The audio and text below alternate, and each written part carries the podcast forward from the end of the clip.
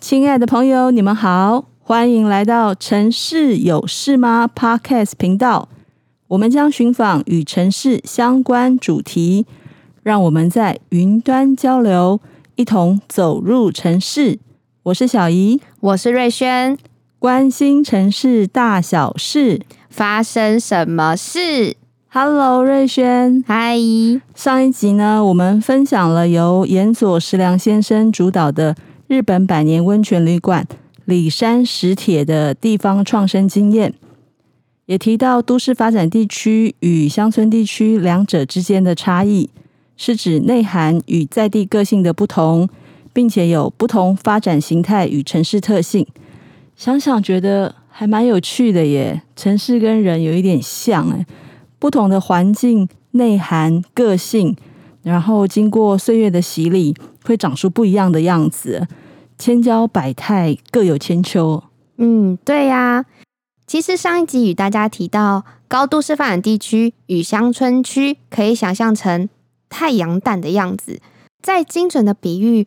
我们可以把非都市地区想象成变形虫的样子哦，它涵盖了不同的分区，像是国家公园、风景区、动植物保护区等等。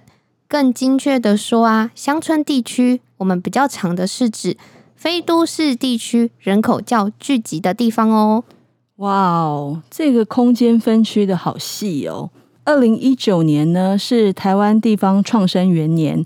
今天呢，我们将延续之前的主题，在面对人口减少、高龄少子化、城乡发展不均的现象中，聊聊非都市发展地区中乡村地区的发展与地方创生。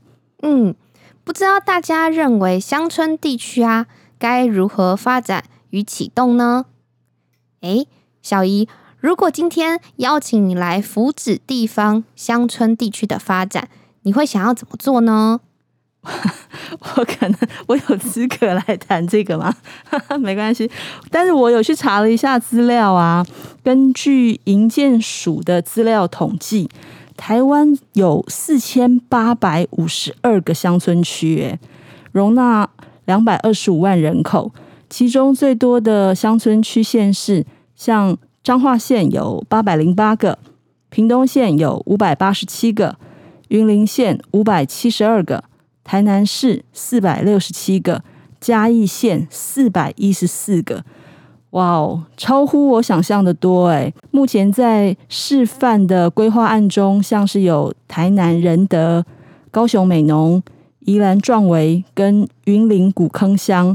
云林古坑乡它就是以友善生态农业。跟山林观光休闲发展为核心，我在想，一个地方的发展，它可能不只是由上而下的一个指导政策，很大的一项推动因素在于在地内生的力量，就是从在地里面去长出来的一个力量，不仅仅是连接到产业或经济的层面，更有可能会为城市带来新契机。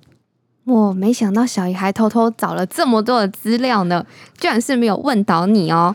那其实啊，我们对于乡村地区的振兴，过去至今有不同的阶段，国内外的专家也不断的检视说，不同的阶段的优点跟缺点是什么。那不同的阶段中，我们进步的方向跟方式又可以是什么？嗯，就像人一样嘛，哈，每个乡村地区不同特性。因应在地面对的问题，需要有在地独特的解决提案。每个阶段都有不同的挑战跟做法。嗯，是啊。起初，国内外政府操作的方式是先投入一些资金，希望引导地方人们啊，开始推动他们的产业发展。我们可以想象啊，就是有一颗小石头投入在静止的水中，是会造成一些波动跟涟漪的哦。那地方有了资金呢，就会开始劳动、自我察觉嘛，那就会做一些事情，想要改变。政府的补助啊，嗯，比较可惜的，它不是永无止境的。这时候啊，就有可能契机变成危机哦。当政府没有资金补助时，有一些产业啊，因为过去没有充足的经验，它可能会慢慢凋零，甚至消失。又或是没有资金的挹注啊，它没有办法一直持续的推动哦。嗯，这个跟电影中的辅导金有一点像，像呃政府它为了振兴国产电影啊，会提供一个辅导金机制，让创作者有第一笔资金能够推动。在这个制度下，其实培育了不少新锐导演，像是红衣小女孩呀、返校啊、海角七号等等。那也继而推动国产电影的产量。哦，原来有这样子的事情啊！其实啊，政府投入资金的概念啊，是像水车。当我倒入第一桶水，希望这个水车可以开始转动，日后呢，它可以自己产生源源不断的水源，继续滚动哦。但是啊，一个产业从无到有，甚至到成熟的营运管理是不容易的，所以当时地方。创生的机制，大家其实还在摸索，没有说非常的透彻，所以就是面临到刚刚上述的问题哦。请问，如果加入专业团队呢？其实过去啊，因为一些经验嘛，让我们知道要加入一些专业团队，所以政府除了投入资金以外啊，也邀请了财团一同投资，引入优质的团队，所以财团啊，就是进驻在地。这样听起来是不是觉得诶蛮好的？又有资金，又有专业的协助。但是啊，经过一段时间，发现哎奇怪，为什么地方收入居然没有被带动呢？在地的生活也没有我们想象中哎变得更好呢？不知道大家会不会也觉得哎好奇怪哦？怎么会这样子呢？嗯，其实啊，有了资金跟专业的团队进驻啊，为什么没有带入地方的收入？进一步探讨发现啊，原来是财团一条龙的形式造成地方的收入没有大幅的提升。其实我们可以想象啊，观光客来入住盖在世外桃源的豪华饭店或是度假村，游客呢就会在饭店里面活动眺望美景。那或许啊，有些游客可能会离开饭店消费。但很多消费的商家呢，其实也是财团进驻的。那也因为如此啊，大多收入都是被财团赚走哦。因为这样子的原因嘛，就没有提升地方的就业机会，以及除此之外啊，不但没有带动太多地方的进步，反而是消费了地方，还有消耗了地方资源呢。嗯，等于是他消费的。最大笔的经费都是在跟财团这一边做互动，反而在地方上面他就比较少一点。那刚才提到的消费与消耗地方资源，可以再多描述一些吗？好啊，就像是有些游客来是开车，他的汽机车排放会造成当地的空气污染啊，或者是有相关的行为活动，其实都会消耗在地的水源。然后进而留下垃圾嘛，所以我才会提及到，其实有时候是消费地方的资源哦。当然啦、刚刚也不能说完完全全的财团进入是没有带动地方就业机会，多少是有提供在地人们的工作机会哦。但是我们进一步发现啊，其实更多的就业机会，它的性质属于基本的服务性质，它是这样子类似的这种形态。那我们能想啊，诶，这个是。在地居民想要的吗？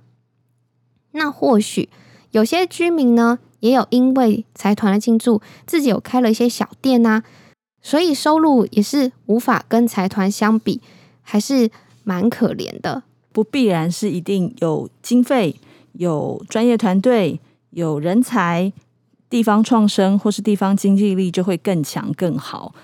有没有研究过为什么这样子的发展？它不必然一定会有起色呢。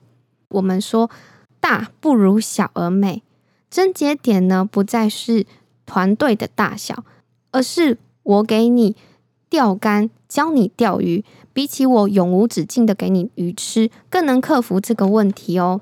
更好比来说，刚刚有提及到的豪华饭店啊、度假村啊，倒不如是在地的特色民宿、小商店。那比较有一些画面感的，我们可以想象我们之前说的干妈店嘛，可能现在的年轻人不是这么的熟悉，但是我们可以想象，就是我们过去的那种干妈店，就是在地特色的小店啦。有有有，我之前有看过一部电电视剧叫做《用酒干妈店》，还蛮好看的。对啊，所以提到这个，其实就会变成是说，授人以鱼不如授之以渔啊，三点水的鱼啊，一条鱼能解一时之饥，却不能解长久之饥。长远之计，还是得学会钓鱼的方法啊。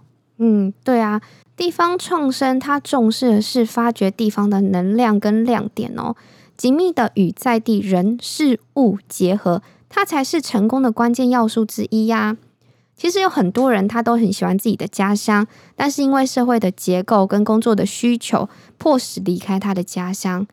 依据过去种种的经验呢，政府投入资金开始着重。是培养在地的居民，进而引导在地人可以返乡，有别于过往啊空降专才，而是了解地方的特色跟他们的专业，给予他自我条件的深化与支持哦。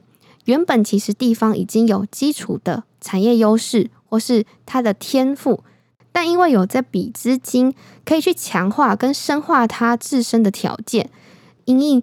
时代进步，给予科技的资源帮助啊，让产业可以转型，或是有扩展其他的更多可能。嗯，就好像我们常常开玩笑说，你找的最理想的工作，其实就是啊，钱多事少，离家近，离家近，对不对？所以，其实每一个人如果对于自己的家乡，他一定都有一定程度的了解跟感情，所以他一定会希望让自己的。家园变得更好，不但不可能去破坏它，还会加以保护嘛。嗯。这就是我们刚才有说到的那个在地内生的力量，在自己的家乡总有说不完的故事，然后还有有趣的不得了的人。对，上一集呢，我们有聊到里山石铁地方创生的案例啊。瑞轩，我们今天是不是要来分享一下台湾地方创生案例呢？对啊。台湾其实对于地方创生做了很多，大家也都不断的努力着。我们这边先跟大家分享南投县天空的院子这个案例哦。其实这个案例跟我们上集说到日本里山石铁有一点相似呢。哦，天空的院子有，我之前有看过这个杂志，很多杂志有报道过。那一直很想去，但是都没有没有，可惜没有成型啊。嗯、他们都是历史悠久的旅馆民宿吗？对，这一点被小鱼说对喽。他们都有一个共通点是历史悠久。那这一个天空的院子啊，它幕后的推手一样，跟里山石铁的岩佐石阳先生一样的固执。他的幕后推手是谁呢？就是何培军先生哦。那我这边就以后就是简称他叫裴军，那 装熟，这样子听众可能比较好好听好收听。那我来介绍一下天空的院子，它位于哪边？它是位于在南投县竹山镇的一个地区，开车大概要三十分钟左右。那它位于海拔八百公尺的山林之间，是一间山河院。它被竹林环抱着，后面有山，前面有一大片的竹林。当时啊，裴军他看到，他就说：“我找到我人生最想要做的事情，所以我决定放下身段，放下一切。”好，那所以他有一种义无反顾的决心，哎哈。当时啊，裴军他在大二的时候，他因为自己喜欢摄影嘛，所以都东跑啊西跑。后来无意间到了南投县这个山林间，他发现了这个古厝，他就觉得啊，这个样子，这个环境就深深的烙印在他的心里面。他就觉得，对，我要去山上找文化，他就萌生了这笔这个想法。嗯，古厝啊，这听起来也是要一笔庞大的修复费用啊。他这一张照片好贵呀！对呀，其实他不只是需要一大笔的修复费用，他也需要有一笔购屋的费用哦。那裴军当时很努力，跑了十六家银行，最终也像是皇天不负苦心人呐，最终借到了一笔资金。那他就开始启动，他自己一砖一瓦的动手做，给予这个古厝新生命哦。所以天空的院子就开始营运了。但是啊，呃，裴军他非常的苦恼，因为他第一个月的收入就只有八千块，但是他的贷款就要缴六万块，所以他就很紧张，每天都觉得自己好像被金钱追着跑。后来他就想说，好，那他就要开始宣传自己，他就到处写信，投给各个相关的公司行号啊，希望公司行号可以来这边办活动啊，他就会给予优惠。但是事与愿违啦，他没有收到他自己想要的好的回应。后来他就想，嗯，自己这样子不是个办法，他该怎么办呢？冷静过后呢，他就开始写信给各地区的观光文化局局长，希望可以找出经营之道。突然有一天，他接到南投文化局局长的回复，希望说，哎，可以亲自上山来看看天空的院子，这是什么样子的环境。文化局呢就包了一晚，带了一个音乐人马修连恩来住宿。裴军啊，他就非常激动啊，他就觉得太好太好了，他要好好的招待他们。那因为他本身很好客嘛，那马修·林恩先生是外国人，他就用他最基础的英文跟肢体语言，跟马修先生介绍啊，他如何一砖一瓦改变这边，也告诉他这边的文化，并说到啊，这一边的晚上有一片星空，它可以净化你的心灵，可能。嗯，虽然国籍不同吧，但彼此都沐浴在优美的空间、幽静的星空。这环境呢、啊，就触动了马修先生。他跟裴军说：“哎，我想要发表一张《天空的院子》同名专辑。”哇，那时候何培军先生啊，真的是激动坏了。很幸运的、啊，激动坏了。对。他那时候分享自己的情绪是还蛮高亢的哦，很幸运的，这份专辑荣获了金曲奖。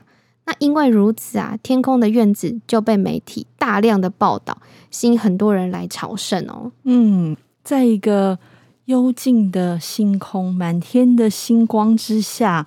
听着大自然的声音，应该会那个嘛，灵感完全的爆发出来。我想应该是这样。嗯，那时候好像呃，从二零一五年的时候开始，就有看到非常多的相关报道。那慢慢的，裴军他自己呃，营运上有了起色嘛，他就开始想，他觉得他自己有一个自己一套的经营理念哦，他就希望可以发挥一些小小的影响力。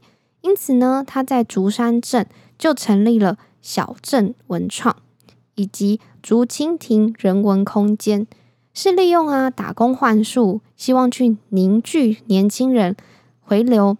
他也举办了一些座谈会啊，或是餐会啊，希望吸引年轻人可以回来这边多看看，多了解在地。他希望透过自己的创业去串联在地，同时呢，带给地方民众荣誉感跟参与感哦。嗯，竹蜻蜓就很像我们小时候的那种童玩的玩具啊，就会让人很有亲切感。像这样子，在这样努力的过程中啊，除了他自己的决心之外，同时也得到很多人的参与跟帮助。这就是台湾在地很可爱的一个地方啊。嗯、呃，我这边又想到另外一个，也是在南投县竹山镇另外一个。案例故事，嗯，竹山真是个好地方啊。嗯，好像是哦。这一位这个案例，他的故事背景啊，跟我们上面提及到的有些不同。是一位名叫林家宏的先生。所以你，所以你也要叫他家宏吗？对，我也会叫他家宏。当时我听到他分享他是如何热血啊，翻转地方小镇。他是一个将危机。化为转机的励志故事哦。嗯，当时啊，嘉宏就跟我们分享，因为家里出了一些比较重大的事故，然后有一些资金上周转的问题，就打电话给他。他妈妈就说：“嘉宏啊，你要回家，家里不行了，你要撑起这个家。”原本在都市生活的他，义无反顾的回到他的家乡，因为他的家里有需要一笔资金的收入嘛，所以他就很苦恼啊。他自己本身当时没有。太多的存款，他就在想要怎么办？他就开始发泄，每天跑步，跑着跑着，他就有了一个想法。大家不知道还记不记得，在疫情前呢、其实路跑活动是很盛行的。那因为这个活动，他就想，哎，好，他这么爱跑步，那他自己办一个路跑活动好了，看看可不可以透过办活动的方式啊，呃，取得一些钱。那他都没有办过嘛，所以他就开始自己慢慢的了解，诶，要如何办呢？慢慢的，他就有一些自己的人脉与资源。那因为筹办路跑活动嘛，就开始有了一些收入哦。对哈，像这样子跑啊跑的，就跑出了自己的一片天哦。是用路跑来帮助地方创生吗？诶，不是诶，刚刚的故事啊，只是他的小小的契机开始。嘉宏啊，他们家里是做竹子相关的传统产业哦。有一天呢，他有一个民宿的朋友就问他说：“诶，嘉宏啊，你能不能做一个可以给两万人都用得到的东西？”后来他又遇到一个朋友跟他说：“诶，嘉宏啊，我有一片竹林呢。”里面生长很多竹子，你我也不知道要做什么用，那你帮我想想办法好了。我这片竹林交给你。嗯，很大的订单呢，两万人呢。对呀，而且其实这两位朋友也是他过去筹办活动而慢慢认识的人脉。哦，所以你其实，在逐梦的过程中遇到不同的人，就会累积各种机会，那也就会有呃很多不同的可能啊。尤其是乡村地区的人们，更是淳朴好客，有人情味。对呀，也因为朋友向他伸手援助，他有这样的机会，他就开始观察竹子，去了解竹子的构造啊，还有再看看我们自己生活的行为。他想着想着，他就觉得，嗯，那我要做一个竹牙刷好了。那他的竹牙刷是不添加漂白水、硫磺等等的添加物。所以是很天然又可以回收的哦。那也因为想要贩售这个产品啊，嘉宏啊，他就成立了元泰竹艺社来贩卖他的产品哦。哇哦，环保产品诶，这个我喜欢。所以他是从自己家族的传统产业着手，兼顾了历史文化啊，也回应现代社会的环保需求。嗯，好聪明。啊、嗯，我也觉得蛮聪明的。其实我们日常生活中的日用品啊。是有很多材料可以去取代制作的哦。他因为开始制作了竹牙刷，慢慢的研发了竹吸管，很厉害哦。他在国内啊，有数十多家的餐厅、咖啡店都使用他制作的竹吸管，甚至外销呢。外销很远的地方，有到俄罗斯，也有北京、上海、香港、新加坡、马来西亚、日本，真的是超多的。他想要把台湾的竹推到世界各国，让大家可以看到台湾。嗯，这就是最棒的地方创生，因为它不但帮助了地方，那它也继而让地方在国际间被看见。除了竹牙刷、竹吸管，其实还有竹杯子哦。我自己就有一个，那个东西其实摸起来质感蛮好的，很细腻。我当时收到我的竹杯子，因为是定做的嘛，所以我就等了一段时间。收到的时候就觉得我由衷的钦佩我们台湾传统产业的手工技术。嗯，诶，这也让我想到嘉宏也说了一句话，他说：“传统产业呢，只能向下扎根，你再往上看。”传统产业只能向下扎根，你再往上看，这是什么意思？当时我听呐，我自己去解读他想要传达的意思是，乡村地区或是偏乡地区的发展，其实是需要用心跟真心的体会、了解地方的光亮点。你必须蹲点在地扎根，才能长长久久的经营。这又让我想到另外一个案例：一群青年人如何返乡，为他的家乡做些什么事情。嗯，太棒了！台湾有好多地方创生的生命力跟创造力。这个案例啊，刚刚提到一群年轻人如何因为爱他的家乡、爱他的土地而返乡，他们努力打造出一个叫做“甘乐文创”，是想要传达“甘之如饴，乐在其中”。这名词取得真好诶，“甘之如饴，乐在其中”。这群年轻人的家乡在哪里？是在新北市的三峡地区。这群年轻人在二零零六年呢返乡，可能是因为一个聚会吧。他们就看到自己三峡这片土地的人文跟环境，哦，改变了很大。因为都市快速发展嘛，所以很多珍贵的精神啊，它就渐渐消失了。他们自己就想，哎，我们能做什么呀？想着想着，他们就决定，他们希望在这片土地埋下希望的种子哦。所以他们就透过很多不同的活动设计，不只是饮食跟游玩吸引人来这边了解三峡的文化，他们其实更多的是去创造体验的生活跟学习的空间。最后，他们也是提及到，因为爱爱这片土地，这才是他们的起心动念。嗯，对啊，爱的力量最伟大，所以他们其实非常努力，想要找出。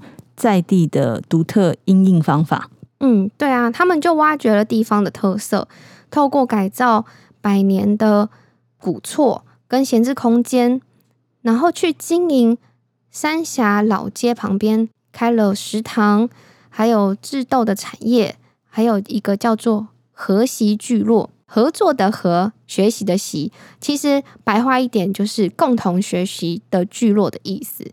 他们希望创造。人与人最真诚生活的连接。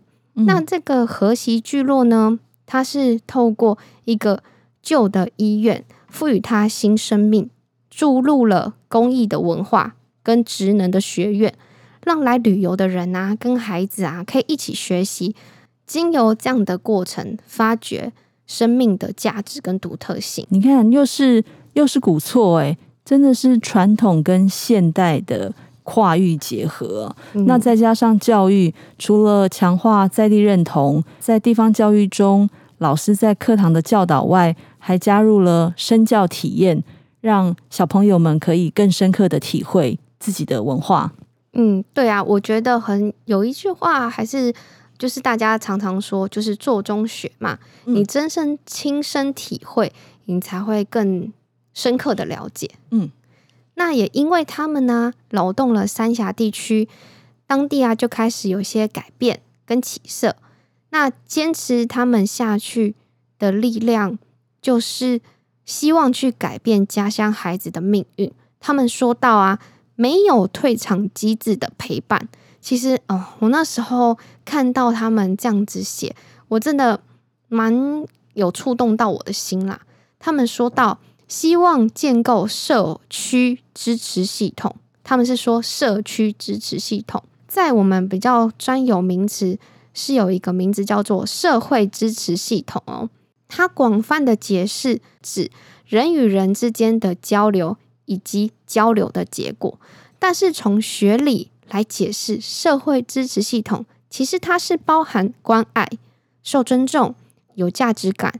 以及隶属某个社会网络，就是 social network 等等这个面向的满足，小从生活的归属感，大到是社会的自我认同。这一群年轻人呢，就想要去创造他们三峡地区的社区支持系统，希望透过这个系统，可以帮助更多社区里面的孩子找到他们的自我归属感。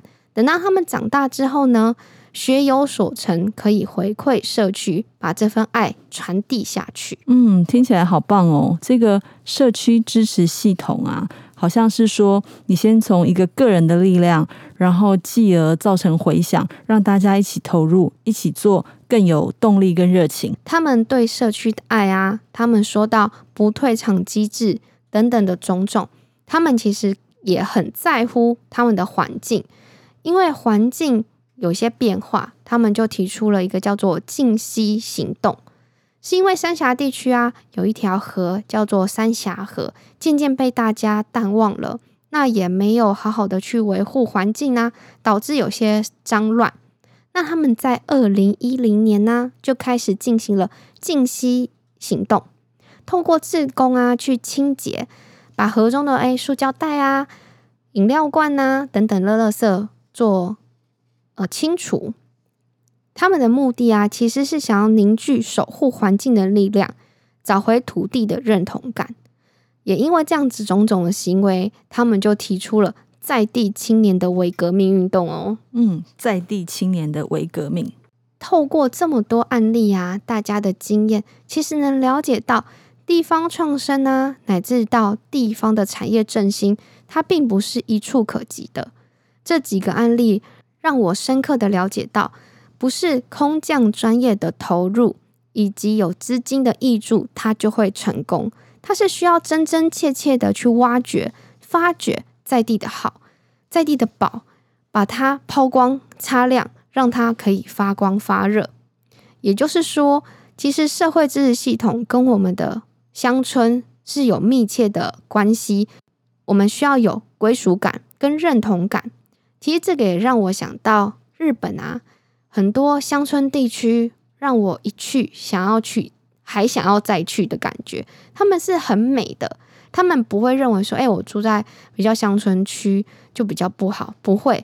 他们其实乡村地区有一套的观光系统，是让人家会念念不忘的哦。我之前去过那个河掌村呐、啊，嗯，那它就是那种。日式的那种呃传统的屋舍，然后里面还有那种用木材在烧水的、烧热水的那样子，很古老、很古老的。那它真的是你去那边住，它虽然你是客人，但你其实是要 follow 着他们的呃生活习性。对对对，比如说你去洗完澡，他们其实都会用一个板子盖住那个热水，嗯哼，让它不会太快。太快冷却，嗯，嗯嗯，那你你最后一个人，你其实洗完，你都必须要再把那个盖子盖上去，这样子还蛮有趣的哎。嗯、其实我们台湾很多地区，很多乡村区都是需要我们用心发掘，处处都是世外桃源。哎，小姨，这几个台湾的案例故事，不知道哪一个部分最触动你的心啊？我刚才听你在分享啊，我自己是觉得没有退场机制。那种义无反顾的决心，跟他们的初心初衷，在想的是说，我们可以做些什么。他不是说，哎，你们可以给我什么资源？他其实是从自身先去想说，那我可以为家乡做些什么？这样子的理想跟初心。大多时候，我们其实都是想很多，然后做很少。所以，因为他们这种始终相信生命的一切可能，才能把不可能化为可能。我觉得这个是很让人钦佩的。听你这样一讲，真的，台湾很多人才是充满无限可能的。地方创生的经验，让我们体会到小姨刚刚说到的很多，不管是他们的执着啊，他们对土地的爱，跟他们愿意义无反顾的投入乡村。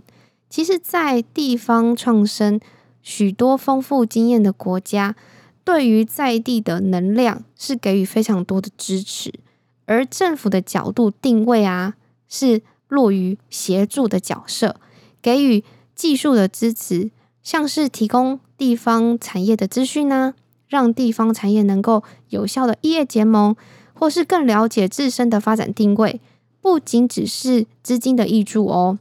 曾经啊，有一些。比较有一些学派用比较强烈的说法说，资金的补助啊，就是造成地方创生失败的凶手。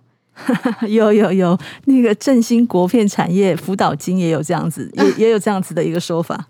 其实啊，财团的进驻啊，或是补助金的投入，是一门不容易的学问，不能太极端的拒绝。哎，我不要资金的投入，我什么都不要，我要靠自己。接受外来资金的补助啊，以及如何坚守自我，这是需要非常智慧的。这其实就是最最开始讲的，你给他鱼吃，不如教他钓鱼。嗯嗯，还是地方必须要自己去走出自己的一条路啊。嗯，今天瑞轩跟我们分享好多台湾地方创生的案例啊。其实我在想，我们要的生活其实好简单，不外乎就是安居乐业。均衡发展，过往过度集中在大都会的问题，让乡村地区被弱势化。希望可以有越来越多的优秀的人才回乡，帮助地方创生，建立发展地方特色。不管你是不是在地人，只要你热爱这片土地、这份文化，其实都可以为家园尽一份力。大家一起来帮助产业发展，创造在地机会。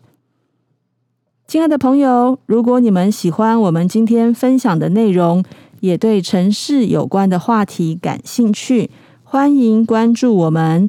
今后会有更多精彩的城市主题，你也可以到 Facebook 都媒工作室留言给我们。你们的回应是支持我们继续做好节目的动力。城市有事吗？关心城市大小事，发生什么事？我们下回见，拜拜。拜拜。